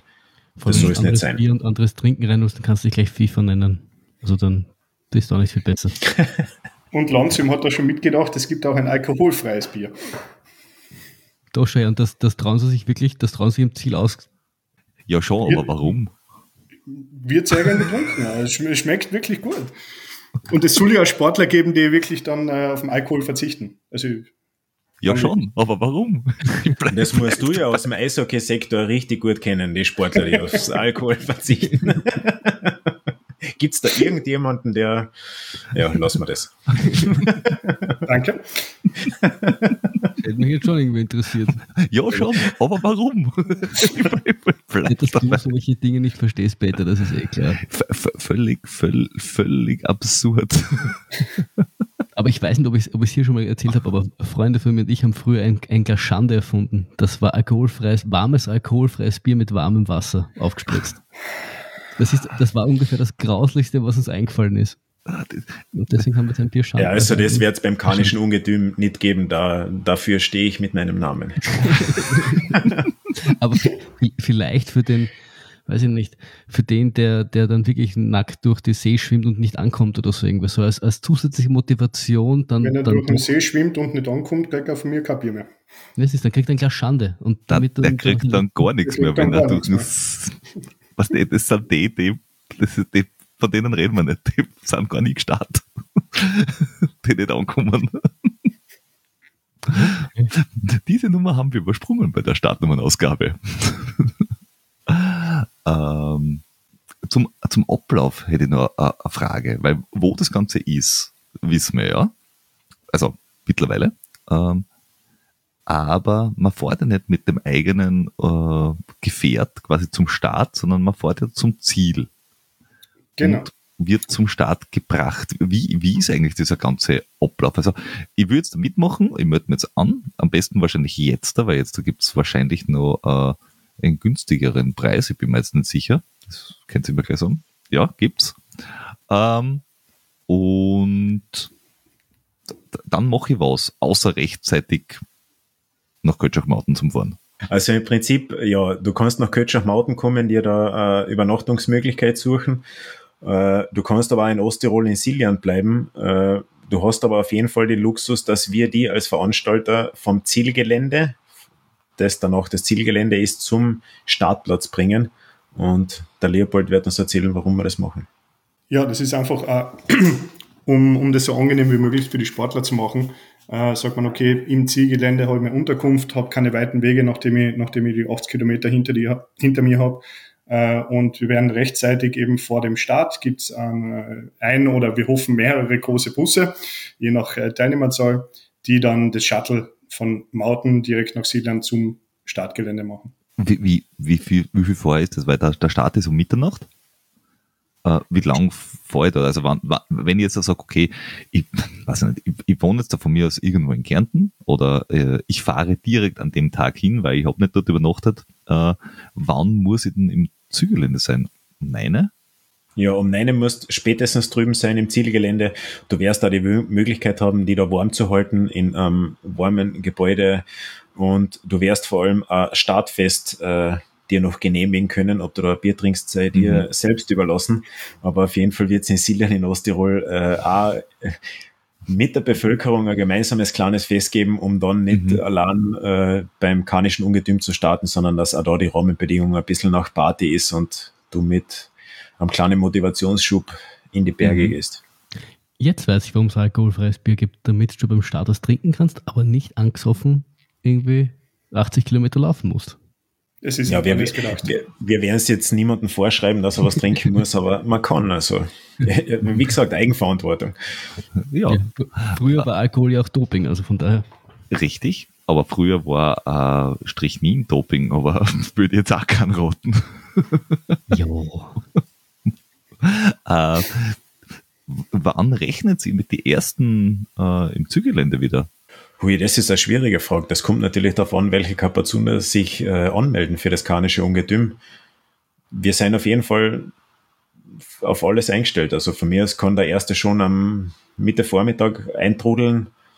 Und mhm. wenn der erste erst um, unter Anführungszeichen, erst um 13 Uhr daherläuft, dann soll das auch so sein.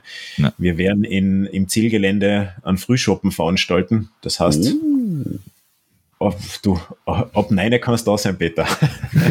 Motivation schneller zu laufen. Toll, toll. Das, das, das, heißt, das heißt, wenn man um 13 Uhr ankommt, dann haben die, dann haben die meisten schon einen, einen zweiten aufgewärmten äh, und also für Stimmung, für Stimmung ist sicher gesorgt. Und ah, es ist halt direkt neben dem Zielgelände ist ein, ein Schwimmbad, ein wunderschönes Naturschwimmbad. Also da kannst du dann deine, deine, Schwimmleistung noch einmal richtig unterstreichen. Genau. Bietet, ah, ein Reverse-Triathlon. Kurse gleich im, im, im Zielbereich an. Ja, ich, ich schwimme nicht weiter tief. Ja. Meine ich ja. Ich kann, Medaillentaucher sozusagen. ich ich, ich habe ich hab eine Schwimmtrainingsstunde in meinem Leben gehabt und das war der Hartwig, der Trainer. Und so müde war ich, glaube ich, in meinem Leben noch nie. Also, ja, ich empfehle mich. Und er macht es ja ganz sympathisch, so am Beckenrand, äh, sehr motivierend. Mit der Trillerpfeifen. Ja. Wobei, ich habe ich hab schon von anderen mitbekommen, die da in Hartwig genossen haben, dass die begeistert waren von seinen ähm, Schwimmtrainer-Skills. Also so gesehen. Wenn man gern angeschrien wird, ja, sicher. Ja, ich würde mir nicht, zwecks Phil Sergeant würde ich mir nicht viel von Jordi abschauen. Der ist da ein schlechtes Vorbild. Ja, das, das, das, das ist wahr. Wobei für den gibt es eher ein bayerisches Bier, glaube ich, auch. Oder so eine bayerische Variante noch äh, im Zö. Habe jetzt gerade vorher auf der, auf der Seite der, des Craft Beers gesehen. Also er fühlt sich dann wieder harm. Also ich glaube, bei Lonzium ist für alle Geschmäcker was, was dabei. Da mache ich mir keine Sorgen, dass da irgendjemand unzufrieden nach Hause geht. Habt, habt ihr eigentlich ein Teilnehmerlimit nach oben auch? Ja, also im wo, ersten wo Jahr so haben wir das auf jeden Fall bei 100 Teilnehmer. Mehr können wir jetzt mit dem, was wir geplant haben, nicht verantworten.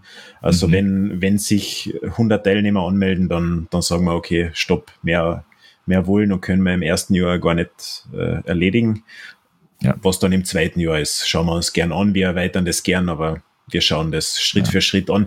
Das soll eine Veranstaltung sein, die, die ein gesundes Wachstum hat und nicht, ja. ja ist, ist, ist, ist, Teilnehmer machen wir ein Solanzium auf. Nein, es ist, es ist aber ist ein, schlauer Ansatz, weil das äh, äh, ja, es bringt mir so, nichts, so wenn ich 400 Teilnehmer habe, äh, die ich nicht handeln kann und, und wo dann so viel mehr passieren kann. Die Verantwortung will ich nicht übernehmen.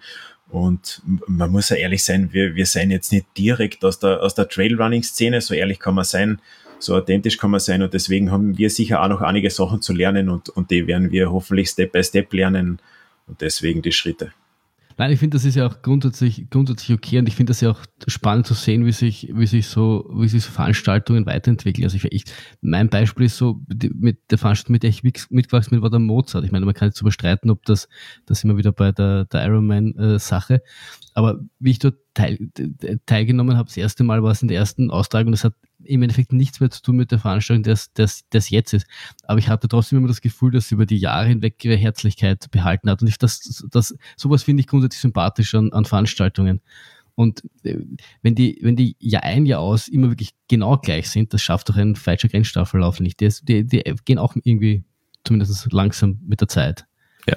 Und, und äh, deswegen glaube ich, ist das nur äh, nachvollziehbar, dass das ähm, so angegangen wird.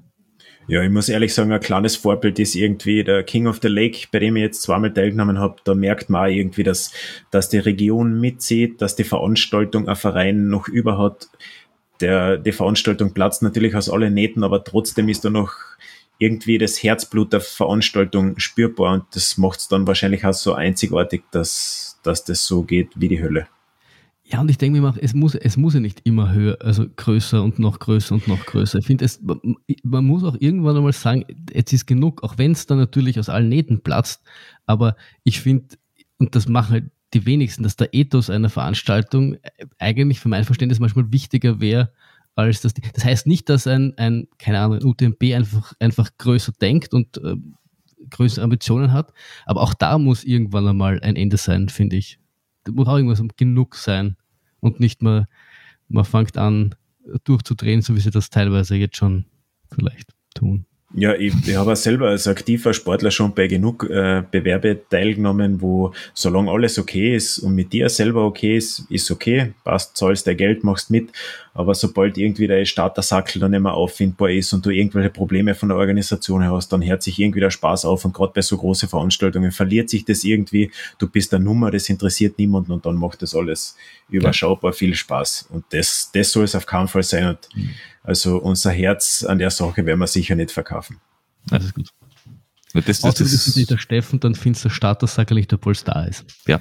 Also hört euch die erste IRTF-Folge bitte an. Ja, eine, eine, eine wunderbare Folge und ein wunderbarer, äh, eine wunderbare Erinnerung, die wir, glaube ich, nie wieder aus dem Kopf kriegen wollen. Einen fluchenden Steffen, der sein Dropback sucht. ähm, naja, vor allem, vor allem äh, weil ihr gesagt habt, äh, was einen als Teilnehmer ärgert, das sind ja nachher so Sachen, wie wenn du äh, bei manchen Veranstaltungen, wenn du weiter hinten im Feld bist und es geht da eh schon dreckig. Und dann gibt's bei der Verpflegungsstation nichts mehr zum Essen oder nichts zum ja, Trinken. Ja, habe ich auch schon gehabt, ja. Das ist halt dann echt Mist. Äh, gerade Verpflegung ist was, auf das du verlässt. Weil dass du die verlaufen kannst, na gut, das kann da passieren. Aber dass, dass äh, irgendwo nichts mehr zum Trinken gibt oder das, was irgendwo steht, nicht mehr zum Essen gibt, das ist halt was, was doof ist, weil das kann da halt wirklich den, das kann da im übertragenen Sinn das Knack brechen bei so einem Wettkampf. Weil dann, wenn du trocken laufst, dann bist du halt verloren. Und das ist Eben. ja da nicht, das, das kann ja da nicht passieren. Eben, das, das ist ja unter anderem ein Grund, warum wir die Teilnehmerzahl bei 100 maximal halten, weil, weil wir dann auch die in Ruhe äh, bei den Checkpoints die Teilnehmernummern abhackeln können und wissen, wer ist jetzt noch ausständig, wie viel kommen jetzt noch zur Labestation und wenn nicht der Letzte da ist, wird da nichts abgebaut. Das kann dann da nicht passieren. Gut, gute, guter Hinweis noch zu Abhaken bei der Labestation. Ähm, es gibt eine offizielle Zeitmessung Gibt es Zwischenzeiten oder gibt es Starten und ins Ziel kommen und fertig?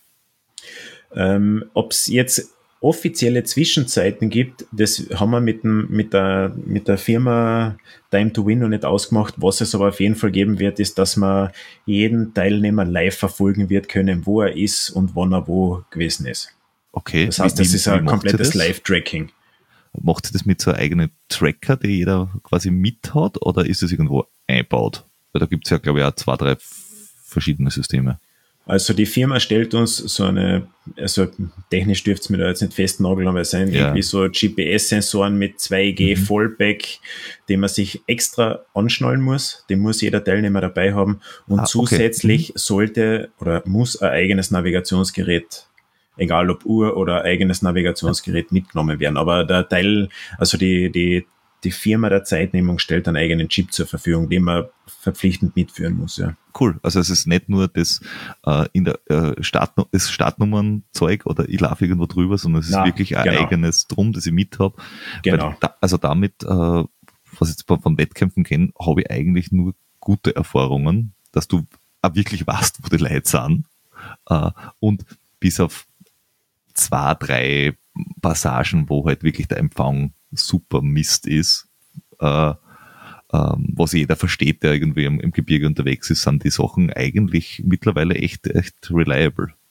Und- ja, cool. es ist, es ist ja so, also wir haben am Anfang, gerade am Anfang von den Planungen, die verschiedene Zeitnehmer angeschrieben und, und es haben sich einige gemeldet, die gesagt haben, ja, wir hätten Interesse, das mit euch zu machen, aber wir kriegen das technisch nicht hin. Und die Firma, die wir jetzt dafür haben, die haben gesagt, ja, passt, ihr kennt schon, das irgendwie mit einem Chip bei der Startnummer machen, aber kostet dann zwar weniger, aber die Sicherheit ist nicht gegeben und was halt bei uns, oder gerade für mich als sportlichen Leiter, die oberste Prämisse ist einfach die Sicherheit und deswegen muss da jeder die Chip mitnehmen und das kostet uns als Veranstalter natürlich auch mehr wie, wie irgend so ein Kleberl auf der Startnummer drauf, aber, aber gut, das, das spielt im Endeffekt keine Rolle, Hm. wenn alle sicher im Ziel sind. Und ich finde es auch ehrlich gesagt als, als Angehöriger dann äh, netter, wenn ich, oder, oder Genau. als Sportler netter, wenn ich meinen Angehörigen quasi so ein Live-Ding geben kann, weil dann kriegt es irgendwie so einen, einen höheren Mitfieberfaktor. Es ist auch geplant, dass wir im Zielbereich eben äh, eine kleine Videowall haben, wo wir dann äh, live die ganzen äh, Läufer, wo die mitverfolgt werden können. Es ist ja sicher für die Zuschauer viel, viel interessanter, als einfach nur dort zu sitzen und zu warten, bis dann der erste auftaucht. Ja. ja, Ja, ja. das ist, Ja. Und es gibt ja schon, es gibt ja schon ein, zwei Hütten, wo man, bevor man jetzt im Zielgelände wartet, hinfahren kann, zum teilweise ein paar Minuten gehen kann, wo man dann sein Familienmitglied unterstützen kann zum Beispiel und nochmal anfeuern kann und dann ist Ziel fort. Mhm. Das, das, ist natürlich, das ist natürlich richtig cool, weil äh, das kriegt man einmal mit, wenn, wenn man jetzt, da, was weiß ich, der Flow läuft irgendwo und, und ich sitze daheim oder umgekehrt, wenn du dann nur auf, weiß ich nicht, zwölf Stunden drei Zwischenseiten hast und äh, dann vielleicht noch jemanden, der vor Ort twittert oder sonst irgendwas macht und sagst, ah, kommt der irgendwann einmal durch? Das ist halt auch so halb spannend. Und da ist es halt noch cool, wenn du das wirklich äh, live mitverfolgen kannst. Das, das finde ich schon geil. Außerdem, diese Aufkleber bei den Startnummern haben wir ja schon miterlebt in verschiedensten, ähm, wie soll ich sagen, extremeren Wettersituationen. Also wenn viel Regen ist oder wenn es sauhaß ist, dass diese Kleber sie lösen können. Und letztes Jahr beim Mozart äh, haben wir zwei von diese Aufklebedinge mitgenommen und dem Zeitmesser in die Hand gedruckt und gesagt, du, derjenige ist wahrscheinlich schon durchgekommen, der ist nicht ausgefallen. Und der wäre wahrscheinlich sehr unzufrieden, wenn es ein DNF nur weil sein depperte Startnummer auseinandergefallen ist. Ja, ja, das ist eh nur eine harmlose Variante, aber also wir haben dann im Ziel geplant, dass man, dass ihr sportlicher Leiter gemeinsam mit der Bergrettung und mit jemand von der Zeitnehmung drin sitzt und auch wenn sich jetzt ein GPS-Punkt längere Zeit nicht weiter bewegt, dann, dann haben wir die Möglichkeit, dass wir jemanden zu dem Punkt hinschicken und dann einfach wissen, okay, da dürfte was nicht in Ordnung sein und da müssen wir dann nicht warten, bis wir uns sicher sein, dass was nicht in Ordnung ist, sondern können davor vielleicht schon reagieren. Ja, und wie gesagt, das ist einfach die Sicherheit, die wirklich das oberste Gebot ist bei, bei alpinen Veranstaltungen. Hm. Was wir jetzt natürlich noch abklären müssen, ist, ob das Ganze ja wasserdicht ist für die Schwimmpassagen. Ja, ja, ja. ja. Aber da gibt da gibt da gibt es so Sackerl, oder? Auf Flo, du hast das ja ab und zu mitgehabt, diese, wie heißt denn diese kleinen Sackel, wo du Sachen einpacken kannst? Also, Sag jetzt nicht Friersackel, sondern Ja, Da passt. Schon. du. Da gibt sicher was von Tupperware. Ja. Heute bist du nicht auf der Höhe, bitte. Nicht, Am, am besten so ein kleines Tapper, also eine kleine Tapperbox, was das eine tust, damit es auch wirklich 80 Kilometer lang tak, tak, tak, tak, tak, tak, tak, tak, tak, tak, tak, hinter dir herumpeppelt. du hast gleich ein Metronom dabei. Ja, und den Ausraster nach Kilometer 7. Gratis dazu. Nur heute.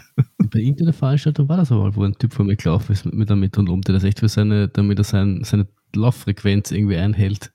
So Übrigens, schon- bei Kilometer 7 bist du, ich müsste jetzt lügen, ganz genau weiß ich es nicht, bist du auf der Siljaner Hütten. Ich bin ja, wie gesagt, den Karnischen Höhenweg abgegangen. Bester Apfelstrudel ever. falls du, falls du da Zeit nehmen willst, es ist zwar schon, es ist noch etwas dunkel, vielleicht haben sie noch was übrig vom Vortag, aber ich habe mir drei am Stück reingedrückt. Also es war ein Traum. Sagen wir, sieben Kilometer ist so eine äh, äh, Stunde oder sowas. Ihr startet zum Mitternacht. Glaubst du, dass die um einen der Früh, zwischen ein und zwei in der Früh, noch einen Apfelstrudel haben? Ähm, wenn ihr nicht zu uns seid, sorge ich dafür, dass du einen Apfelstrudel kriegst. Sagen wir so, wenn, wenn man sich dazu verpflichtet, dann durch alle Seen zu schwimmen, dann würden wir auch einen, einen eventuell sponsern. Für jeden, der das schafft und durch ins Ziel kommt. Also den, den kann er dann erst essen. Nein, er muss dann wieder zurückgeben, wenn er nicht klar es ist. Es ist noch nicht wohl durchdacht. Das Flo, glaube ich. Flo, geh nochmal auf ein Apfelstrudel und denke nochmal drüber nach.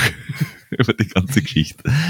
Ich habe nie behauptet, dass ich hier mit den ausgereiften guten Ideen daherkomme. Ja, aber das Ganze startet um Mitternacht, haben wir gesagt. Ja. Ähm, sind die Hütten wirklich durchgehend, also äh, habt ihr das mit denen abgesprochen, dass die quasi durchgehend in der Nacht offen sind oder dass man dorthin kann, weil ich glaube, die ersten ein bis zwei Hütten wirst halt, zumindest die ersten wahrscheinlich, im, was nicht, um drei in der Früh irgendwo sein. Ja, à la carte kannst du nicht mehr bestellen. Ne? genau, à la, à la carte wird es ein bisschen schwierig, schwierig, was aber auch im, im Hochbetrieb schwierig ist. Auf einer Hütten gibt es so gut wie keine à la carte essen, gerade bei der Abendbewirtung. Aber ja, wir haben das mit den Hütten ausgeredet. Wir sind auch bemüht, die Hüttenruhe der Wanderer nicht zu stören. Mhm. Ähm, aber die Hüttenwirte sind ja so nett, dass sie uns ein Scheinwerferlicht zur Verfügung stellen, die, die Infrastruktur vor der Hütte, auch die Toilettanlagen zur Verfügung stellen. Aber ja, wie gesagt, es kommen jetzt keine 4000 Leute nach sieben Kilometer, die da, die da eine komplette Party veranstalten, sondern da schaffen wir es auch, die Hüttenruhe einzuhalten und die Wanderer nicht wirklich zu stören, ja. Ich, ich wollte gerade sagen, ich glaube nicht, dass man drei Stunden für sieben Kilometer braucht, aber ich weiß nicht, wie lang, wie, ob der Peter das jetzt rückwärts laufen will. Nein, nein, nein, ich habe jetzt auch nicht an die, diese Hütte gedacht, sondern ich habe an die erste Verpflegungsstation gedacht. Die ist ja bei Kilometer 15 vielleicht oder so, so irgendwas in die Richtung. Äh, und da habe ich mir gedacht, okay, na, na, die erste Verpflegungsstation ist die Porze-Hütte, noch 30 Kilometer, kann das sein? Nein, das kann nicht sein. Die erste Verpflegungsstelle ist die Siljaner Hütte. Ah, okay, das heißt, die, die Karte. Ich nicht on top of, auf den Game. Also, das ist schon der, das ist schon der. Hier steht fünf Labestationen und es gibt eins, zwei, drei äh, ähm, Cut-Offs. Jetzt, da war ich mir nicht sicher, wo die Labestationen noch sind, die anderen zwei. Na, die erste ist bei der Siljaner Hütte, aber also Peter, wenn ah. du teilnimmst, äh, zoom auch noch einmal so wie der Florian in die Strecke rein, um mhm. die Hütten zu erkennen und tust da vielleicht leichter, wenn du weißt, wo du was zum Essen und Trinken kriegst. Ich glaube, du bist, du, du, du, du wirst zu sehr ich, äh, Peter. Ja, diese Befürchtung habe ich auch. Und das ist wirklich eine Urangst von mir. Ja, kommt einfach zu Saisonbeginn vorbei, dann laufen wir das dann gemeinsam ab. Das ist tatsächlich äh, so eine blöde Idee. Also ihr ähm, könnt laufen, ich werde gehen, aber wir treffen uns dann auf die Hütte. Hütten. Wenn ich, wenn ich derzeit laufe, bin ich nicht viel schneller, als wenn du gehst. Und, und, ne, und, und, und die. Du hast die, noch nie laufen gesehen. und die, die ersten, die unterwegs sind, werden wahrscheinlich bei diesen Verpflegungspunkten auch hinkommen, Wasser holen, eine, eine Gels weghauen und den Eigen nehmen und fertig. Ja, der Kulinarik werden sie sich eher sporadisch widmen, ja. Ja, also ich weiß es nicht. Äh, der Dom hat, äh, äh, und ich glaube du auch, Flo, in Innsbruck, ihr habt ja festgestellt, es hat Pudding gegeben und was Gott was alles und also ich hätte es nicht mitgekriegt, dass du irgendwas zum Essen geben. Das war mir einfach super wurscht. Ich habe mir die Zeit genommen und genieße. Ich will ja was von meinem Geld haben. Ich will, ich mache da nicht auf, auf, auf Husch Husch und äh, schnell durch. Ich will ja, ich zahle dafür. Also möchte ich das bitte adäquat auskosten. Ich glaube, so ein schöner Germknödel wäre schon, wär schon was Feins oben. Aber, aber das ist genau das, was ich ja jedem, glaube ich, mitgeben will. Gerade am Start werde ich das noch einmal erwähnen, dass man, gut, es wird immer ein paar geben, die vorne um den Sieg mitlaufen und die so einen Kopf im Boden und geht schon. Aber gerade am Karnischen Höhenweg ist die, die Bergkulisse wirklich so wunderschön. Da kann man schon manchmal den Kopf nach oben neigen und das ein bisschen aufsaugen und nicht einfach stur ins Ziel zu laufen, sondern da kann man schon wirklich einige schöne optische Momente mitnehmen. Sternerhaufen ah. bleibt Sternerhaufen. Nein. wir, sind mit, wir sind mit Peter nach, äh, zum Mont Blanc gefahren und sind da irgendwie in das Tal hineingefahren und neben uns haben sich die, die 4000er irgendwie, die sind in die Luft emporgestiegen. Peter, nee, Berge. Nee. es, ist, es, ist, es, ist, es ist schwer im Beta da mit einer äh, Landschaft zu beeindrucken. Ja, vielleicht macht es der Sonnenaufgang wett. Oder ja. ist halt auch ein Sonnenaufgang, ich weiß nicht, wie du denkst. Naja, das, das, ich glaube, das kann schon, das kann schon ganz nett sein. Vor allem, wenn man eben am Grad oben ist, das kann, und vor allem man läuft ja in dem Fall tatsächlich der Sonne entgegen. Yep. Da hört man direkt die Bergliebe raus. Es kann schon ganz schön sein, ja. ja ich bin ein, ich bin ein, ein Genießer. ja, ah, ganz nett. Ja, immerhin bist du für den Social Media Content zuständig. Das heißt, du könntest eigentlich viele Fotos machen, die du dann über die nächsten Jahre immer wieder auf unserem Instagram-Account raushaust. Also ja. eigentlich müsstest du da voll für die Landschaft sein. Mm, so das so, könnt nee. ihr wohl machen. Mm. Mm, muss ich aber nicht. aber ich kennt. ähm, ja, äh, Flo, erzähl, hm? was willst du noch wissen? Willst du noch was wissen? Ich, mein, mein, mein digitaler Fragezettel ist ausgefragt. Äh, meiner auch. Das Einzige, was ich mir noch frage, ist, wer hat sich jetzt noch nicht angemeldet für das Zeug? Und jeder, der sich bis jetzt noch nicht angemeldet hat, dem würde ich empfehlen, geht's einmal da auf diese kut80.at Seiten und da gibt's so auf halber Höhe Anmeldung starten oder ihr nehmt das Menü oben rechts, da gibt's auch irgendwo Anmeldung, dann scrollt das Ding total neu modern äh, zur richtigen Stelle hin so wie man das halt macht. So. Und da könnt ihr euch anmelden. Und das Ganze ist jetzt uh, gar nicht einmal so teuer. Also viele werden sagen, ja, na, es gibt ja billigere Läufe.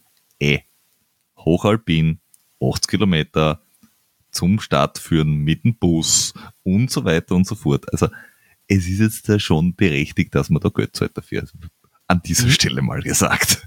Und ihr müsst ganz schnell sein, weil dieser Podcast äh, kommt ja raus am 30. 30.12. und bis morgen oder heute ja, ist noch billiger. Richtig. Und zwar erheblich billiger. Also jetzt schnell anmelden. Und wer es bis jetzt durchgehalten hat, hat die Möglichkeit, dass er es ganz billig kriegt. Und zwar äh, haben wir die Möglichkeit, dass wir auch noch einen äh, Startplatz äh, verlosen.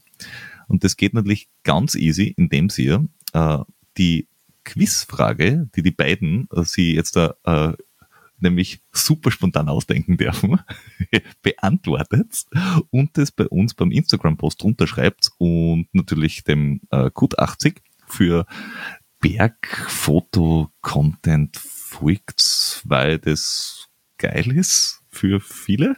Also so diese Sonnenaufgänge und Berge und so. Da gibt's immer wieder coole Sachen. Ihr erfahrt auch, äh, welches Bier das gibt, was wirklich sinnvoll ist.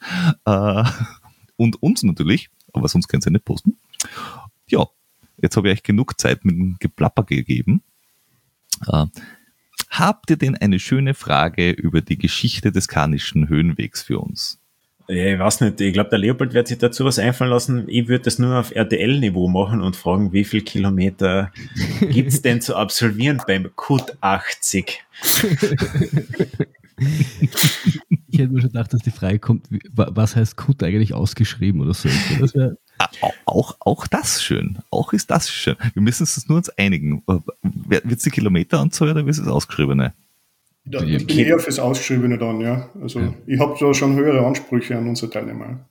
Das heißt, du bist irgendwie so auf ARD-Niveau. Ja. okay. Oh. Arte. Okay. Die Antwort bitte auf Französisch. Also Flo, der Instagram-Post muss jetzt damit klassischer Musik unterlegt werden. Passt. Ja dann, also ihr beantwortet, was gut ausgeschrieben hast und schreibt es drunter und folgt uns und wir werden äh, das verlosen und euch dann in einen richtigen Kontakt bringen und dann werdet ihr ein richtig geiles Event erleben im August 2023 mit 80 Kilometer äh, über den Berg und dann äh, Zieleinlauf mit äh, Bier in Götschach-Mauten. Ich danke euch, dass ihr euch äh, fast eineinhalb Stunden für uns Zeit genommen habt und unsere doofen Fragen beantwortet habt. Ja. Ähm, es war mir, es war mir ein innerliches Blumenpflücken. Wir sehen uns in Kötscher Mauten. Ja, Jawohl. Dank für die Einladung. Echt schön mit euch. Ja, wir, wir, wir freuen uns äh, sehr, sehr und wir wollen tatsächlich dabei sein. Also, bis denn dann. Grüß euch. Ja. Ciao. Ciao.